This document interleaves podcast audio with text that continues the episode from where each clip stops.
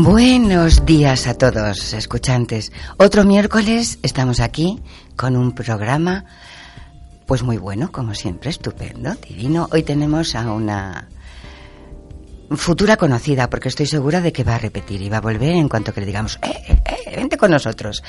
Ella es mm, María Isabel Rodríguez Fernández. A partir de ahora, Maribel. Es eh, médico psiquiatra, doctora en medicina y cirugía tiene un máster en psicoterapia y experta en logoterapia e hipnosis.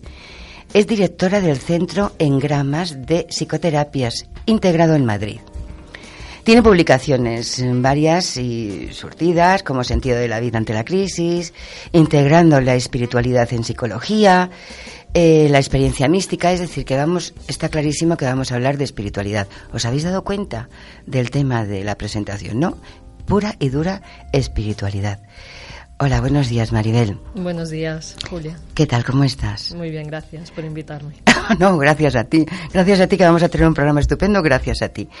Pues eh, sí, yo te, te llamé para porque tengo mucho interés en, lo que es el tema espiritual, pero sobre todo en los temas que están sucediendo ahora que se está sacando un beneficio, bueno, increíble a costa de la espiritualidad. Sí, sobre todo a costa de las necesidades de la gente, ¿no? Diríamos. Claro, y, y actualmente, Maribel, yo creo que la gente está muy necesitada. Claro, hay un vacío de sentido. ¿no? Efectivamente. Y por eso yo pienso que se está abusando de estos temas y se está consiguiendo una economía que, que, que, no, que no tiene que ser así, que no es buena bueno, es bueno para el que la tiene, pero tampoco va a ser buena para el que la tiene. Esa economía está a costa de los sentimientos de los demás no es nada buena. Y vamos a poner sobre la mesa el tema que sucedió hace, pues a ver, el día 12, 12, 13 y 14 de mayo, en donde hubo un evento de desarrollo y crecimiento personal que le llamaron, que se llama Big One, en el cual pues había 16 gurús maravillosos, de los maravillosos del mundo, que se juntaron. Los juntó una persona eh, de origen valenciano, Antonio Moll. Él tuvo una visión, porque tenía un momento muy malo en su vida, no se encontraba bien espiritualmente, no se encontraba bien anímicamente y decidió que tenía que pegar un cambio y tuvo una revelación. Y a través de esa revelación decidió eh, dejar todo, dejar toda su empresa y crear Big One. Y creó Big One. Bueno, lo intentó. Sí. bueno, ¿tú qué te parece esas personas que de repente han visto la luz y han decidido dejar todo lo que tienen y hacer otra cosa? Pues me parece que tienen que aterrizar y usar la cabeza además del corazón y que está bien tener buenas ideas o tener visiones, eh, tener iniciativas, pero creo que también necesitamos como tomar contacto con la realidad y hacer las cosas con sentido común, ¿no? O sea, quizás el impulso le pudo o la ilusión o lo que sea. Y también es especialmente peligrosa la visión que surge de un momento de crisis, porque uno está deseando salir, y puede hacer lo que se llama el bypass espiritual o escapismo espiritual, que es irse hacia una idea muy elevada para huir de, un dolor, de una situación de sufrimiento.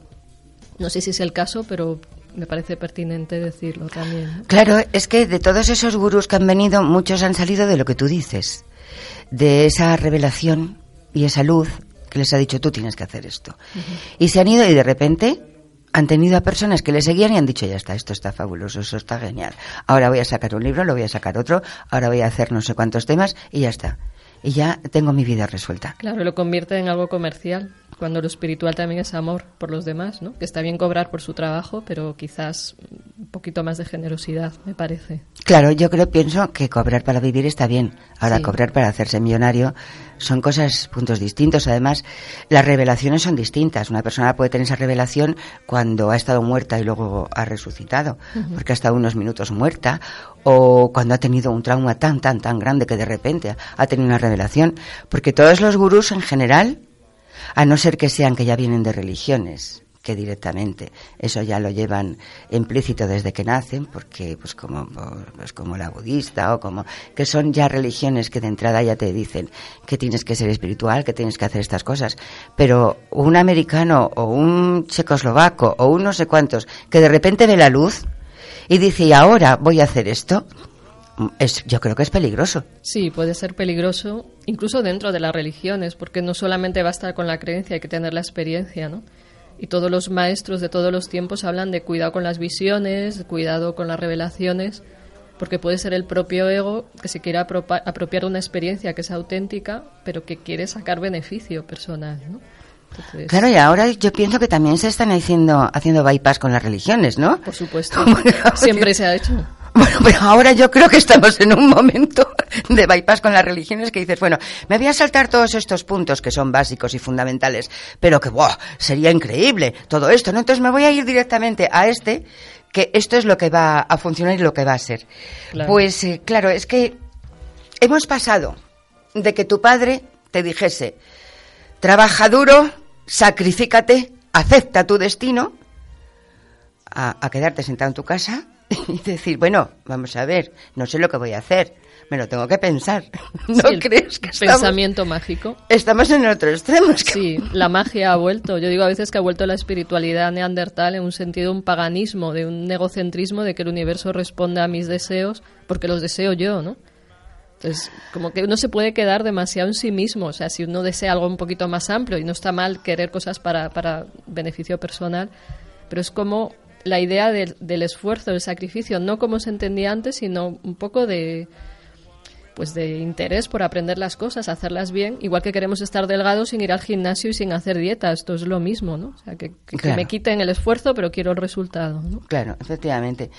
Pues eh, bueno, el, hay ahora mismo una serie de yo yo no sé cómo llamarles. Yo todas estas, bueno, es que mm, a ver, tenemos la New Age, la medicina alternativa, las terapias holísticas, la espiritualidad, la iluminación, el chamanismo, el orientalismo, la sanación, ciencias ocultas.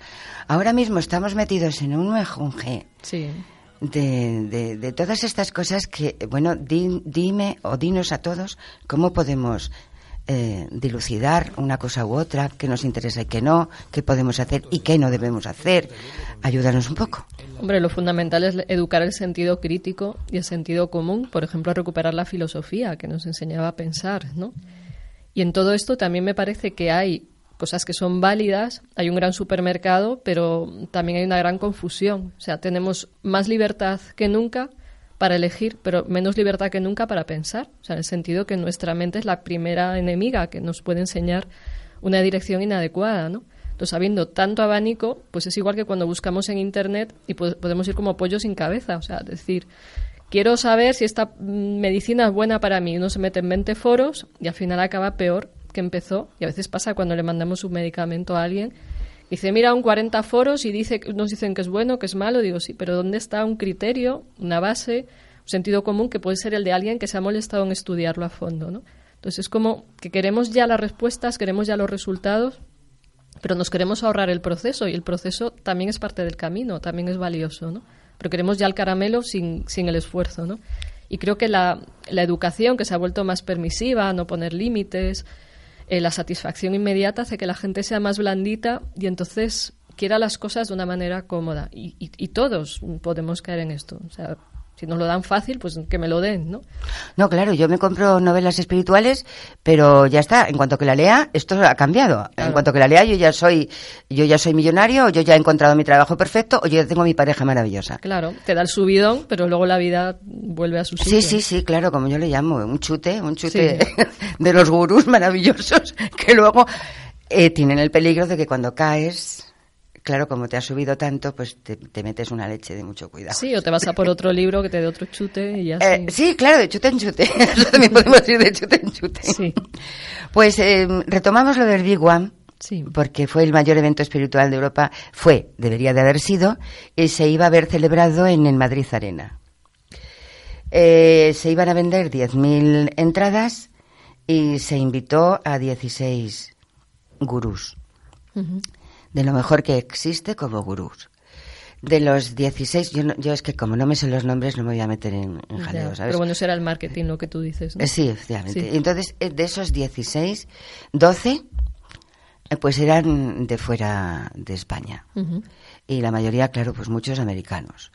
Y algunos mexicanos, como los tres, El padre y los dos hijos. Creo que, creo que son mexicanos, no me hagan mucho caso. Bueno, el caso es que eh, se les ofreció una cantidad bastante interesante por que vinieran. A ver, yo hablo de oídas, ¿eh? porque no, no tengo nada claro.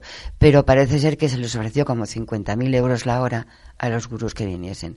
Entonces, si calculamos eso por 12, por 12 gurús, multiplicamos, pues era ya una cantidad importante eh, que de entrada tenía que poner eh, el creador Antonio Moll. Entonces, bueno, eso ya podría significar como medio millón de euros. Claro, se cogió el Madrid Arena y se empezaron a vender entradas y se pensaban vender 10.000 entradas. Sí. Él mismo ha confesado que empezó a preocuparse muchísimo cuando vio que las entradas no se vendían.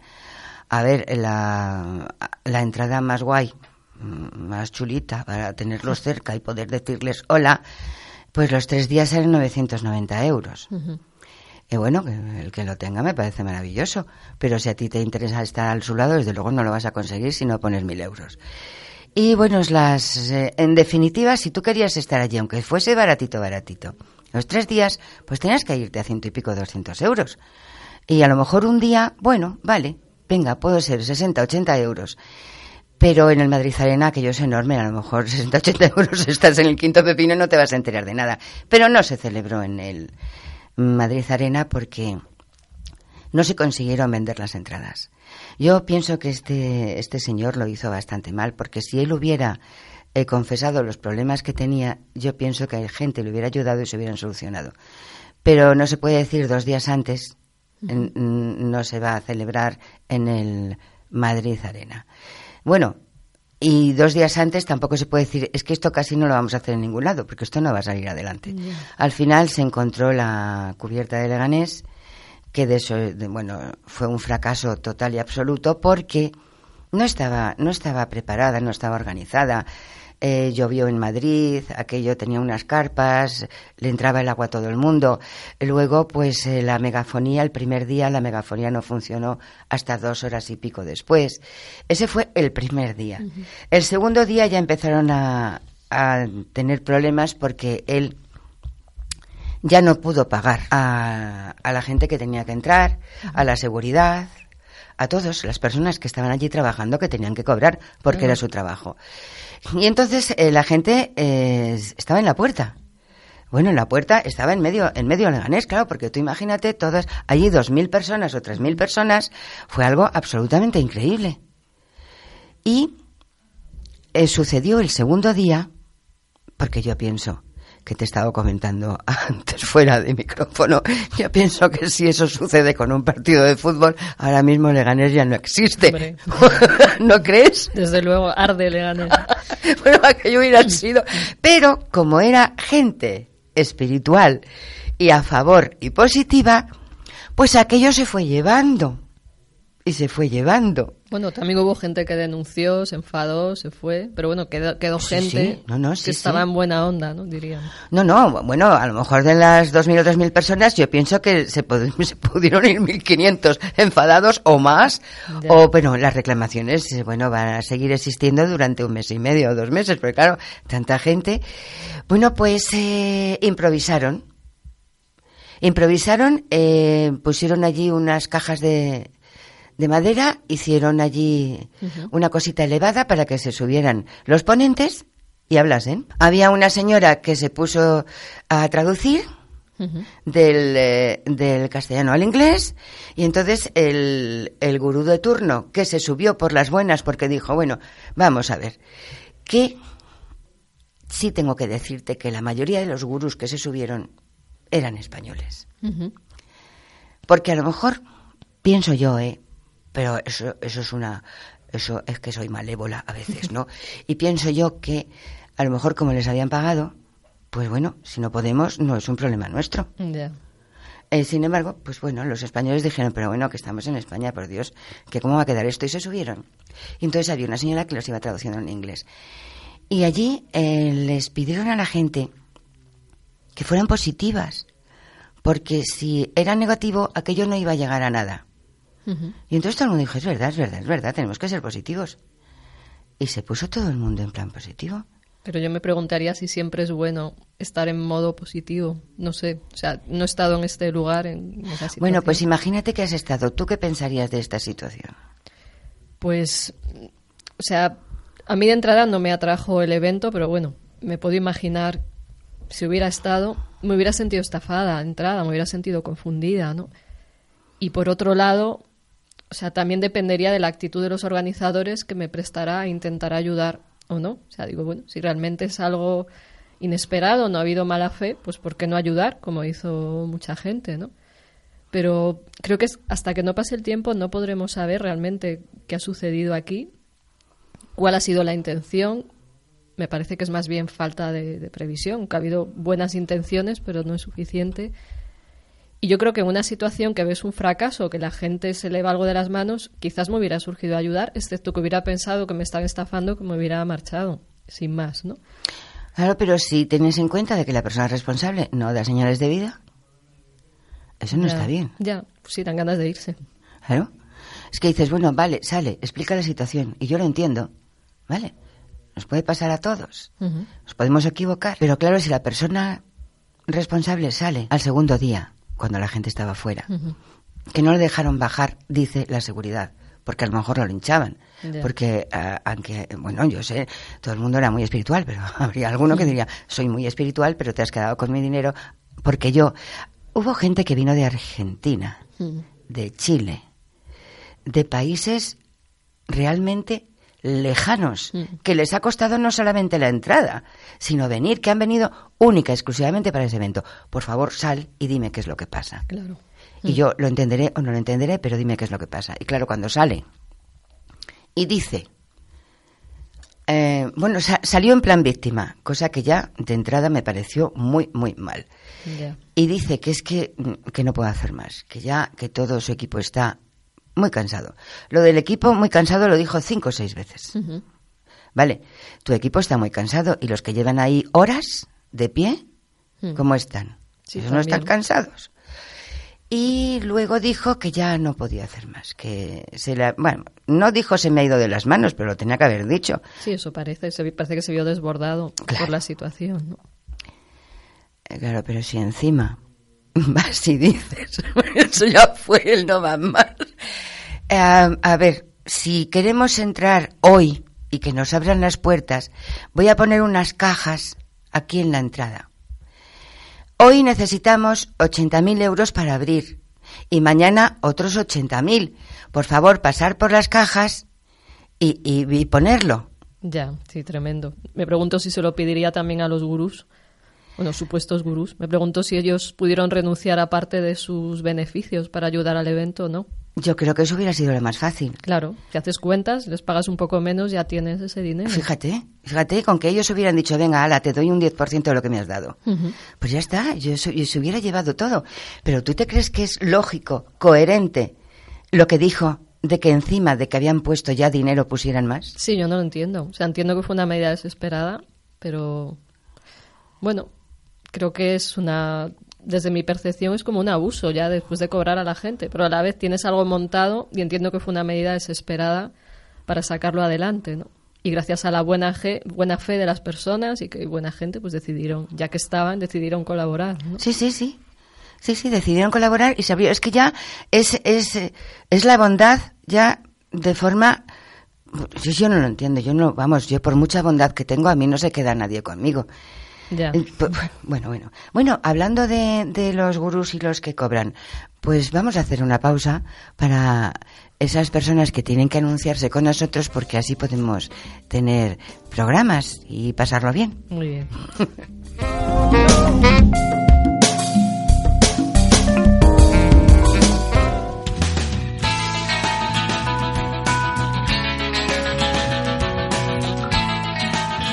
Cuando estés dispuesto a dar el primer paso, asegúrate de recorrer el camino con alguien que comparte tu mismo sueño.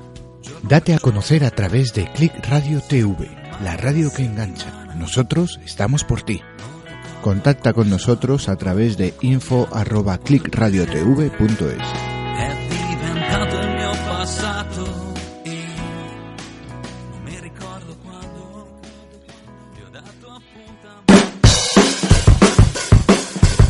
Motos Estebaranz es tu taller de confianza en Madrid, en la calle Doctor Vallejo número 22. Promoción, cambio de aceite desde 19,95 euros filtro y revisión de 17 puntos importantes. Te la dejamos limpita. Además, si quieres, te pasamos la ITV.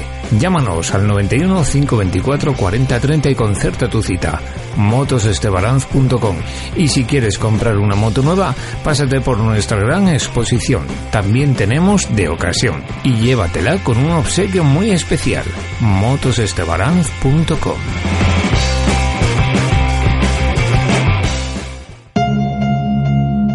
La agencia de detectives privados Apperton Grupo es una sociedad con más de 20 años de experiencia en investigaciones laborales y familiares. Puede realizar su consulta en el teléfono 609 75 0186. Confidencialidad y eficacia.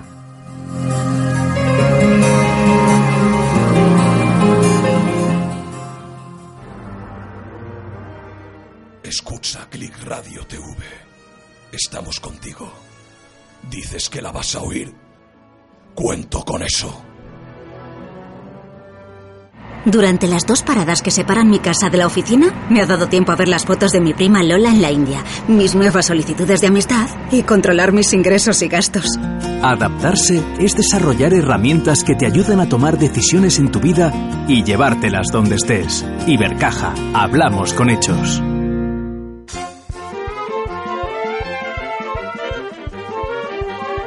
Churrería Los Madroños, donde el tamaño sí que importa. En Hermanos García Nobleja 79. Vente a tomar ese chocolate calentito mm, y manda la porra todo.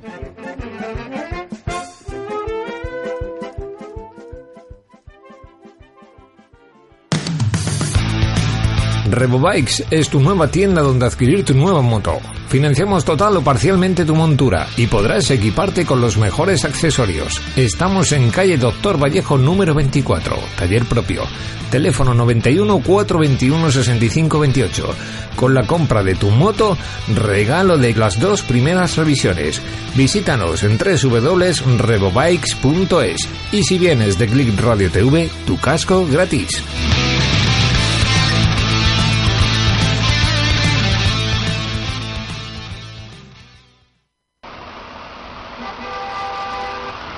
Chicas, chicas, ¿dónde vais?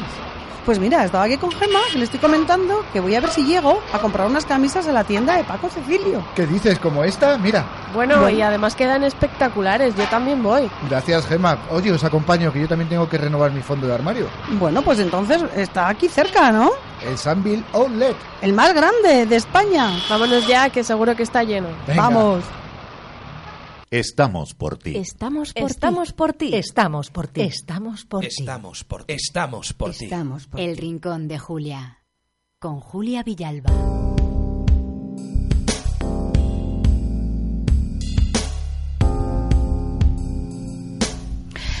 Bueno, por si no os habéis dado cuenta, os acabáis de incorporar ahora, estamos con Maribel, que nos está, bueno, me está ayudando a comprender cosas que de entrada ya es muy difícil, no comprendo. Estábamos hablando de lo que sucedió el, este fin de semana, no, el anterior, del Big One.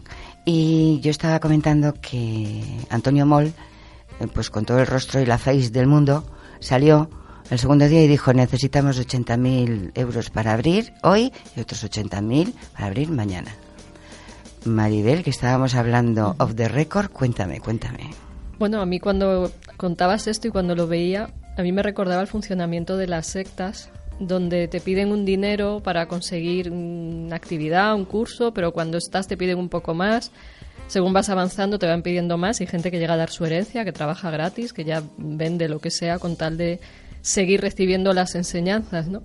Entonces, sea o no sea lo mismo, a mí me lo recordó y porque no, al menos no ha quedado patente el sacrificio de los supuestos gurús. O sea, decir, bueno, ¿por qué no se están sacrificando todos o no se hace patente, no? Eso es lo que me recuerda al funcionamiento de la secta. O sea, ponen todos los de los demás los que vienen a aprender, pero el, el maestro no se nota, igual algunos sí lo ha hecho, ¿no? Pero no se nota que se esté sacrificando en la misma medida. ¿no? Entonces, es- eso que, me lo recuerda. que yo sepa, ha venido solamente uno gratis, que decidió venir porque vio lo que estaba pasando y creo que el segundo día vino, no sé si venía de Londres, no sé, pero fue uno. Pero ahora, cuéntame, eh, porque efectivamente, gurús, o sea, vamos a ver, gurús, Ujú. a ver. A ver qué Maribel, significa eso. Maribel, há- háblanos de gurús, ¿qué significa? ¿Qué es Uf, gurú? difícil de explicar. Bueno, había, me rechinaba en primer lugar, que te decía antes, el, el tema de decir que es el mayor evento espiritual de Europa cuando hay otros eventos espirituales. Digamos, ese ha sido el marketing, el gancho, ¿no?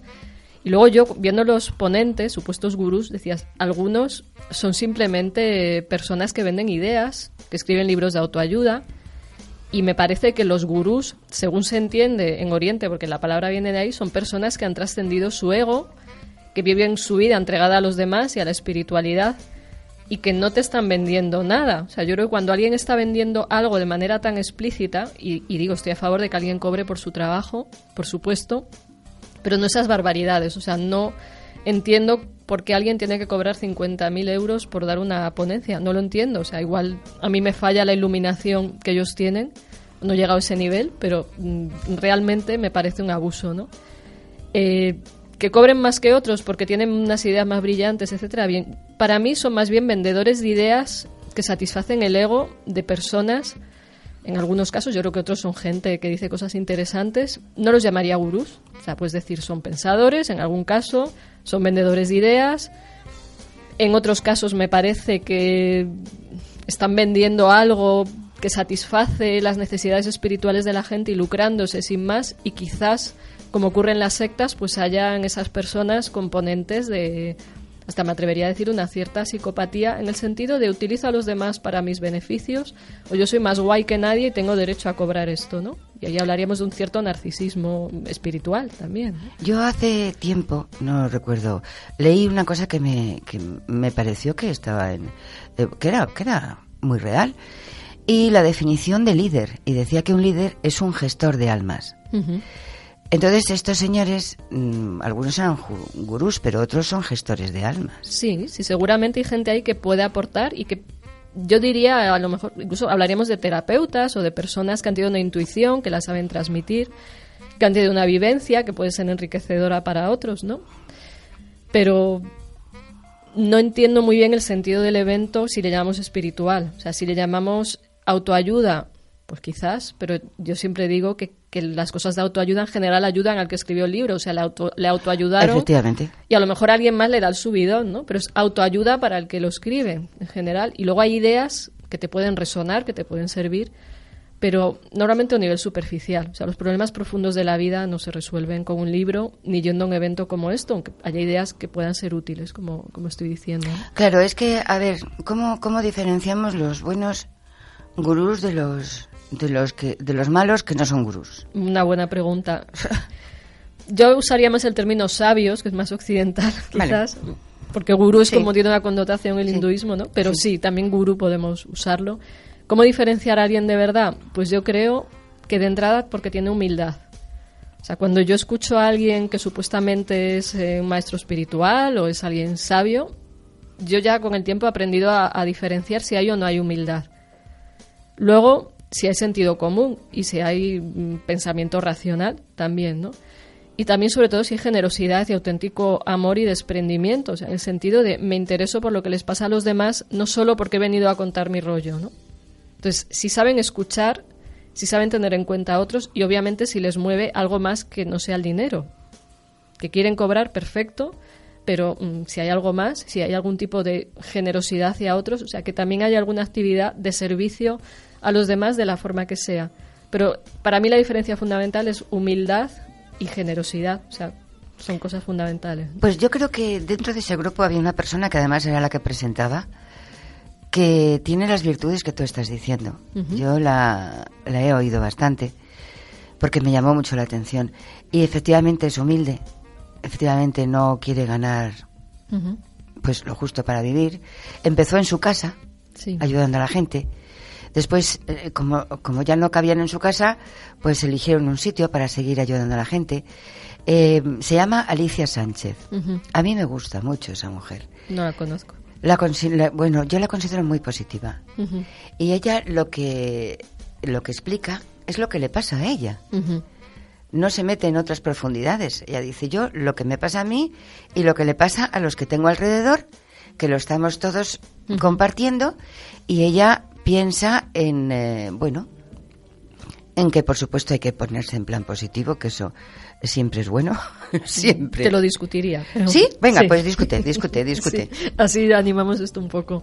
A ver, en general es bueno ser positivo, pero si somos positivos, por ejemplo, ante un sufrimiento objetivo, que tenemos una enfermedad grave, se está muriendo un familiar o un disgusto, o sea, si no nos permitimos sacar las emociones negativas, también enfermamos. Entonces, es darnos permiso para sentir lo negativo aunque salgamos de ahí. Es negativo quedarse enganchado a una emoción negativa, pero darse permiso para sentir la tristeza, sentir el dolor por una pérdida, sentir el dolor por el sufrimiento de otro ser humano, eso es bueno. O sea, las emociones negativas tienen su función. El problema es que se queden enganchadas, ¿no? O enfadarse, porque en el brainwash sien- sientes que te están estafando, ¿no? O sea, es bueno enfadarse y luego reconducir, como esa fuerza, esa energía, decir, bueno, pues ahora este, este enfado que tengo, ¿qué hago con ello? Pues igual me pongo en acción, ¿no? O sea, el enfado también a veces te puede mover ante la injusticia. No, no, estoy sea. totalmente de acuerdo. Quizá, bueno, a lo mejor yo no me he explicado porque no te creas que se me da bien esto. Pero yo me refería a esas personas que dicen, "Ah, yo no voy a encontrar trabajo, esto Ah, ya, está bueno. fatal. Uy, yo, yo, yo, una, una, una habitación de alquiler, pero si cada, cada vez que llego alguna ya me la han quitado otros 20 que van antes que yo. Esto no lo puedo conseguir. Eso de, no, no, no, que ya mentalmente, si tú estás diciendo, Claro, claro. no, pues hijo, pues hijo, lo más normal es que no encuentres trabajo, Claro. que no alquiles la habitación y que no te pase nada positivo. Claro, la profecía autocumplida y engancharse en el papel de víctima, que también da rendimientos. ¿no? Claro, entonces ella habla de una cosa que, claro, a lo mejor tú no vas a estar de acuerdo. Visualización creativa. habla, Pues depende. habla de la visualización creativa. Y ella dice que hay que ponerse en creativo. Y tú, eh, imagínate que estás trabajando en algo que te gusta y que te lo estás pasando muy bien y que estás muy divertida. Y ponte en eso. Y ponte en eso todos los días. Y ponte varias veces al día. Eh, ella tiene muchísima gente alrededor que la rodea que lo ha conseguido. Claro, a ver, yo que trabajo con hipnosis, sé que el visualizar lo que tú quieres y lo que tú esperas de una manera realista y de una manera eh, sensata ayuda. Pero si visualizas algo que no está en tus manos, como le ocurría a una persona que, que conocía, que dijo que estaba visualizando un millón de euros, pero estaba en la actitud de no me muevo de mi casa, tendrá que venir porque lo estoy visualizando, ¿no? Entonces, si la visión te pone en acción y saca lo mejor de ti y está en sintonía contigo, sea, si yo me visualizo vi- siendo astronauta, pues no me va, no va conmigo, o sea, es absurdo, ¿no? Pero si va en sintonía con mi sentir profundo, con quien yo soy en realidad, y digamos que mi intención la armonizo con una dimensión profunda de mí, claro que aumentan las probabilidades.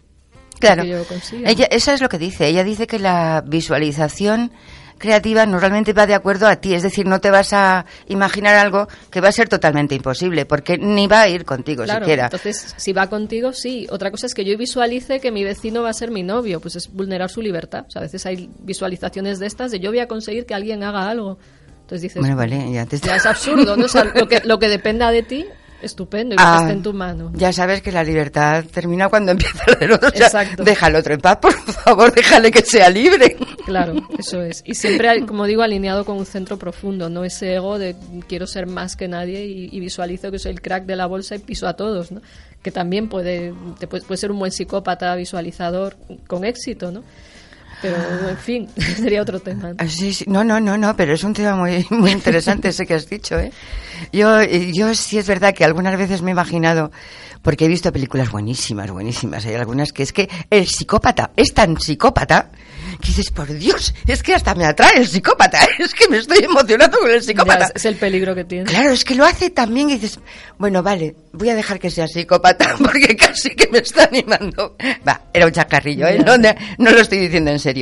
Pues fíjate, hay, bueno, nos queda muy poquito, porque a lo mejor nos quedan 15 minutos, para hablar de un tema que, que tiene mucho que ver con lo que estábamos pensando ahora, ¿sabes? Porque en todo eso que decíamos de los gurús o no gurús, simplemente que son buenos pensadores y que te transmiten Pues estamos pensando que tenemos ahí un grupo al cual yo pertenezco y me parece que tú también perteneces, que, que, nos llamamos paz por llamarnos algo, porque tampoco hay por qué llamarse paz, que son las personas altamente sensibles. Sí.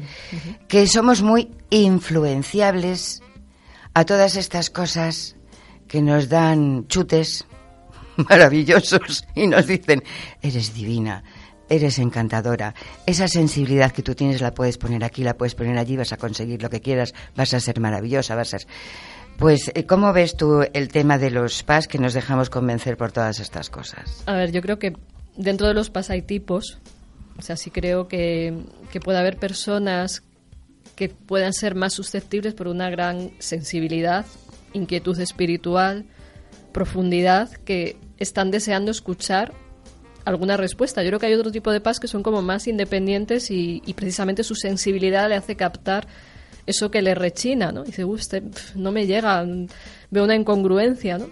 Creo que puede haber una modalidad más de ingenuos, aunque creo que paz e ingenuidad tienen cosas en común, pero sobre todo yo creo que es la inquietud profunda por encontrar sentido, las inquietudes espirituales, esa alta sensibilidad de ver más allá, de percibir más allá, que puede hacer que a un nivel de, pues igual de, una persona que tiene menos eh, que está menos trabajada sí mm, sea fácilmente captable por alguien que te le dice te voy a enseñar a cómo sufrir menos a cómo canalizar tu sensibilidad a cómo profundizar a cómo mm, conseguir otra otra modalidad de vida ¿no? entonces sí me parece que el mundo espiritual atrae a las personas sensibles y que si además son ingenuas eh, pues cualquiera, sea bueno, malo, regular, te puede vender una moto, ¿no? Si tienes suerte, caes en manos de alguien sensato, bien. Si, si no, pues sí. Y además yo creo que, que en general en esa sensibilidad eh, está a veces el, el, no ser consciente de la brutalidad del prójimo. Es decir, mm,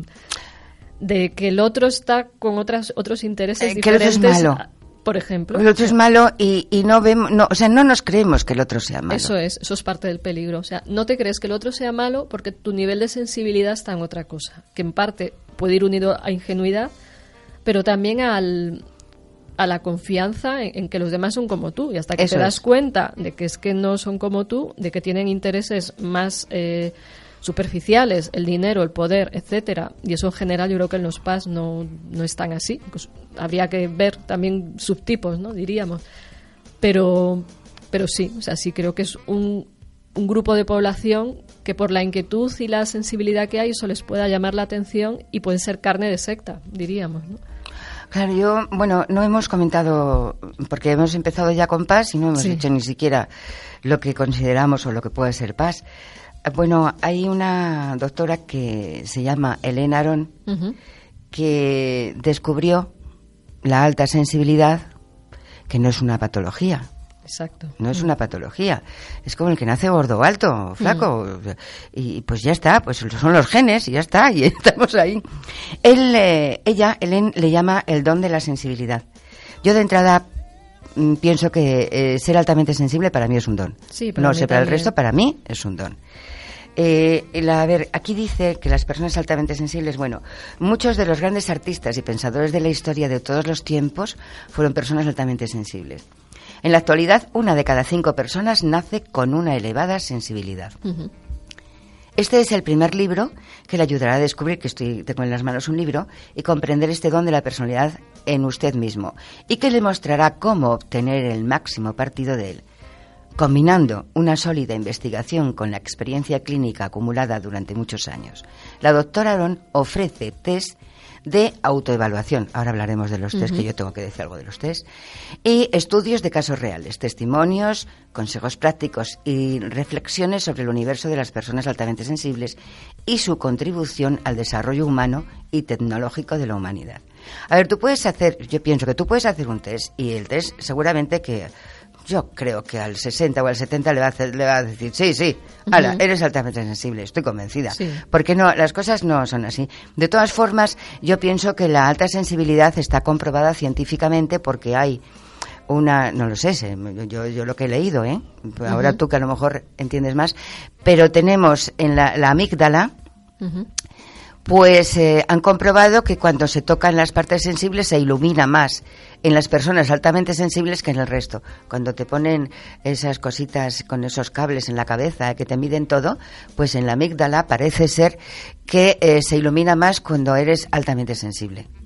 Sí, tiene su lógica, pero o sea, yo creo que con esto de la alta sensibilidad eh, podemos correr el riesgo de meter en un cajón desastre diferentes tipos de sensibilidad. ¿no? Pues puede haber alguien altamente sensible, por ejemplo, hacia la música, entonces no se le activa la amígdala, sino el lóbulo temporal.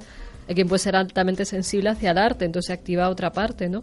Y luego también las personas que yo digo altamente susceptibles, que a veces se confunden con altamente sensibles, también tienen una hiperactivación de la amígdala. ¿no? Entonces habría que ver de una manera más global algo en lo que se está entrando y está más a un nivel que podemos decir es divulgativo, a muchas personas que lo hemos leído nos cuadra, aunque ya está dicho en otros términos desde hace mucho antes, hay que personas con más sensibilidad, con más perceptividad, etcétera, está dicho aunque quizás es dar con la palabra, como ellos, como estas autoras han, han dado, ¿no? Y luego con respecto a los test, eh, en general, lo, lo, que yo conozco, no soy experta en, en, este concepto, aunque sí conozco el tema de la sensibilidad. Los test que conozco son test que intuitivamente han hecho X autoras, pero no son test científicamente validados, no tienen unos mm, parámetros de control, por ejemplo, lo de la deseabilidad social. A cualquiera que le preguntemos ciertas preguntas del test dirá sí, yo sí, pero luego hay que verle en, en acción, ¿no? Entonces, Claro. creo que solo un test, igual que en, en en los tratamientos psicológicos o psiquiátricos solo un test es insuficiente, te complementa información. Lo que más te aporta es conocer a la persona y ver cómo se mueve en la realidad, ¿no? Y, y ver esa sensibilidad desde cuándo, porque puede ser que a raíz de una crisis, un trauma, no se pone muy sensible. Y es normal porque está dañado, pero se puede confundir con, con lo del PAS, ¿no? Que sería otro tema. Y eh, por otra parte, me parece que es importante la idea del don, porque gente altamente sensible sufre mucho. Y me parece que esa alta sensibilidad es aprender a canalizarla de una forma creativa. Por ejemplo, las personas altamente sensibles pueden ser muy creativas, pueden tener mucha sensibilidad, empatía hacia los demás, lo que tiene su cara y su cruz. Que si empatizas tanto con el otro que te duele, pues tienes que ver cómo modularlo. ¿no? Entonces, creo que es un don si lo aprendes a modular y a trabajar. Y creo que puede generar mucho sufrimiento si no entiendes, eh, intentas hiperadaptarte a la realidad, en el sentido de que a todos nos educan igual y tienes que ser normal. Y muchas personas que tenemos esa vivencia, sensibilidad, nos hemos visto raros, ¿no? Y dices, bueno, pues es que me veo rara. Al final uno aprende como mecanismos de adaptación, pero si, si no sí. aceptas tu rareza como algo valioso, pues también puedes sufrir mucho, ¿no? Entonces creo que hay temas que enredan así a su vez esa sensibilidad cuando no es entendida, cuando es mm, criticada, castigada, etcétera. ¿no? Y yo también pienso que cuando te creas esos mecanismos de los cuales tú estabas hablando, hay veces que te vas al otro extremo, ¿eh? También te puedes hacer muy dura como mecanismo de defensa, claro que sí. Sí, sí. Yo eh, me he quedado muchas veces impresionada diciendo, bueno, ¿cómo un pas puede ser tan duro, tan drástico? Yo he tenido momentos muy duros y muy drásticos que he dicho, pero bueno, pero bueno, ¿pero qué pasa? ¿Pero por qué te has puesto así? Me he puesto así, me he puesto así. Es decir, tienes que tener también mucho cuidado a la hora de, de poner esas barreras. Claro. Porque aparte de que mm, puedes, puedes quedarte ahí dentro, Mm. que muchos pas se quedan ahí dentro de la barrera y no salen. Sí, hacen una máscara y se adaptan. ¿no? Claro, claro.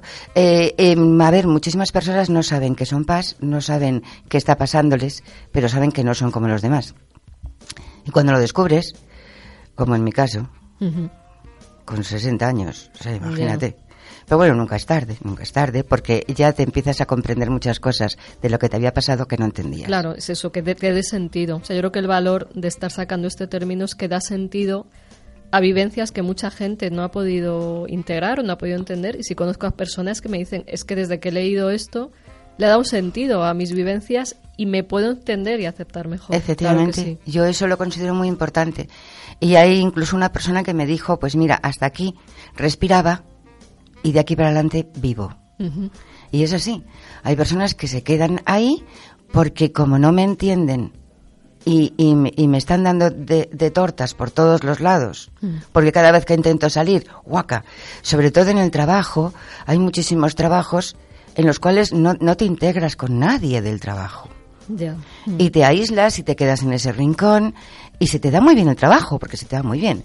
Porque yo pienso que, yo lo tengo comprobado, los mm, yo personalmente soy lenta, ¿eh? Soy, soy secundaria, total y absolutamente, muy lenta. No me preguntes algo así de golpe porque me lo tengo que pensar. Porque si no te voy a decir lo primero que se me ocurre, que normalmente no es lo que pienso, ni lo que creo. Entonces, déjame, déjame, déjame, déjame. Entonces, eh, yo pienso que eso le pasa a muchísimas mm, PAS que tienen que tener tranquilidad para ver y pensar las cosas. Sí, su espacio. En su espacio, no, no somos primarias. Somos secundarias y entonces ahí, claro, tenemos desventaja. Claro. Porque como todo el mundo va... fuaca, fuaca, fuaca, Pues entonces, claro, dices, bueno, ¿y cuándo me van a dejar a mí que yo diga, bueno, casi, bueno, no lo digo, me lo callo? Claro, también la mayoría de las personas con PAS son introvertidas también, y eso también puede dificultar más la adaptación a una sociedad extravertida, ¿no? Todo hacia afuera, ¿no? De todo el mundo hace ruido, no te dejan el espacio porque no vas en plan kamikaze, ¿no? Eh, yo pienso que tiene que, que- bueno, justo lo que dijiste antes cuando estábamos hablando del tema del Big One. Hay que emplear la lógica, hay que emplear la vivencia. Eh, tienes que empezar a conocerte, Fundamental. saber cómo puedes eh, incluirte en determinados sitios. Porque dices, bueno, pero si tú eres paz y eres introvertida, ¿qué haces hablando en una radio? Ya. Porque ves, son contradicciones.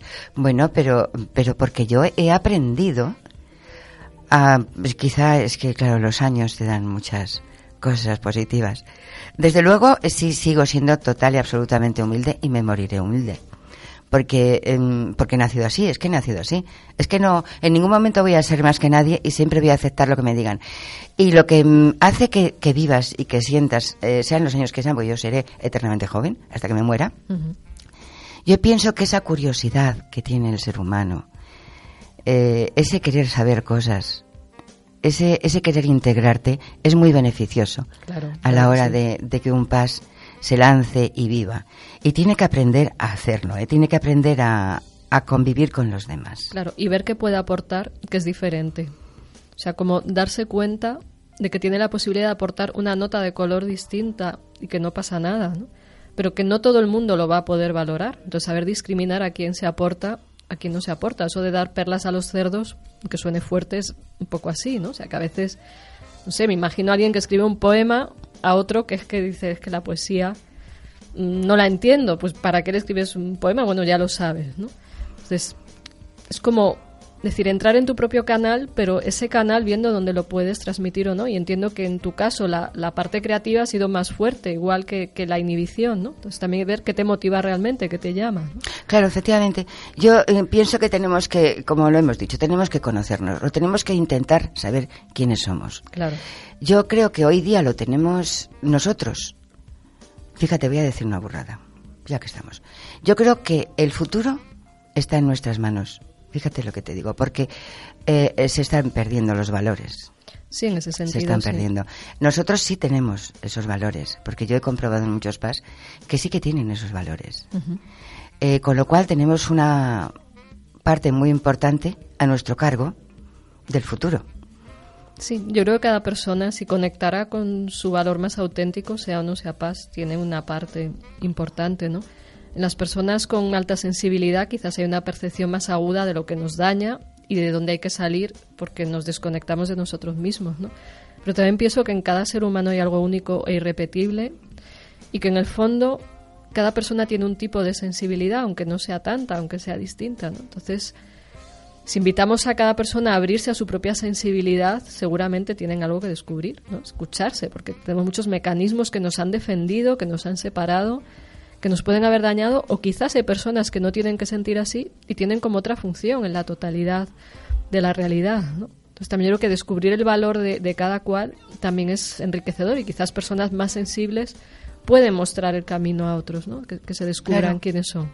Yo cuando, fíjate, cuando era muy jovencita y estaba en el colegio, bueno, no tan jovencita, ya 14 años, 15, pues eh, me metía en todos los jaleos posibles, siempre que fuese a ayudar, porque es que es un problema que tenemos los PAS, que ayudamos sin que nos lo pidan, que es un problema, Ya. porque no te lo han pedido, bonita, no te metas.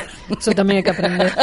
Sí, bueno, yo no he aprendido todavía. Me sigo metiendo en, en- me sigo metiendo en todos los charcos. Ya. Que no lo puedo evitar, te lo aseguro, lo he intentado. Bueno, pues yo mm, eh, convencí a varias compañeras hicimos una asociación nuestra propia eh, y era simple y, y- y llanamente para, para escuchar a las personas. Yo decía que las personas tenían cosas que decir, pero nadie les escuchaba. Entonces teníamos que escuchar a las personas. Tú fíjate ya, ya desde, ya te digo que, que lo tenía yo muy claro, pero no sabía dónde estaba. y también me di cuenta de, de muy joven eh, que el hecho de pensar quién soy, ¿Dónde estoy? ¿Por qué estamos aquí? ¿A dónde vamos? Que posiblemente nunca llegas a una conclusión, porque claro, nunca llegas a una conclusión. Pero el simple hecho de buscar Claro, eso ya te abre ya, la puerta. ya te va haciendo mejor persona. Mm, Ya em, vas, vas cogiendo otros conceptos. mm.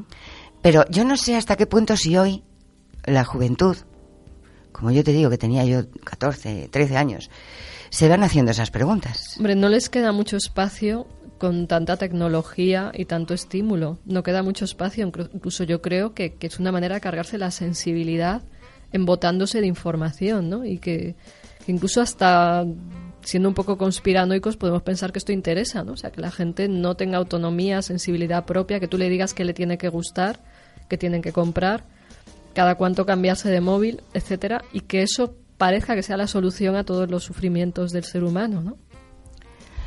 Es una, es una pena, Maribel, ¿eh? porque nos ha quedado, fíjate, hemos pasado una hora. ¿A que no? ¿A que no? No, no me he enterado. Nada, nada. Pues eh, yo me gustaría que este tema que acabamos de empezar, el tema de, vamos a seguir llamándole paz, por llamarle de alguna forma, para mí no me gusta lo del paz, pero tendríamos que profundizar un poquito más. Entonces yo además quiero comentaros que tenemos un WhatsApp, que es el 605-748815, ¿eh? WhatsApp 605-748815 y nos podéis hacer preguntas sobre este tipo, sobre los PAS, porque Maribel tiene una consulta a la cual podéis acudir si queréis eh, que os ayuden en algún tema que bueno que tenéis estáis pasando un momentito un poquito así chunguillo y que necesitáis que os animen y que os digan lo que os pasa. Sobre todo que os digan lo que os pasa porque si lo reconocemos ya la cosa va funcionando Sí, claro, mejor Claro. dinos dónde tienes tu tu consulta. Estoy en la zona de Cuzco, en la calle Condes del Val, se llama donde estamos. Se llama Centro de Psicoterapias, en, perdón, Centro en Gramas de Psicoterapias Integradoras. Lo pueden buscar en internet. vale y nos das un teléfono Sí, es el 91 ¿Sí? 0248 155. Bueno, pues si queréis un poquito de ayuda, yo sé que ella, eh, bueno, en, en trabajo está desbordada absolutamente, yo lo sé. Y además la estoy metiendo ahora mismo en un tema complicado. Porque me ha dicho, madre mía, que es que yo tengo muchísimo trabajo, pero seguro que eh, si le vamos a consultar cualquier cosa, ah, pues nos va a ayudar o nos va a decir quién nos puede ayudar. Sí, claro. Vale, pues eh, yo eh, repito el teléfono 910248155. Y bueno, pues ya vamos a, a ir terminando el programa. Mm, decirte, Maribel, que esta es tu radio, Gracias. que nos tienes aquí para todo lo que necesites. Siempre que quieras hacer alguna divulgación de cualquier tema, nos tienes aquí a tu disposición. Y te agradecemos enormemente que hayas venido hoy. Yo personalmente te lo agradezco muchísimo porque me lo he pasado muy bien, como sí, siempre. yo también. Muchas. Gracias, gracias, Gracias. gracias. Pues eh, nada, hasta la próxima, hasta el próximo miércoles, chicos, que nos volveremos a, a oír y escuchar. Adiós, cielos, adiós.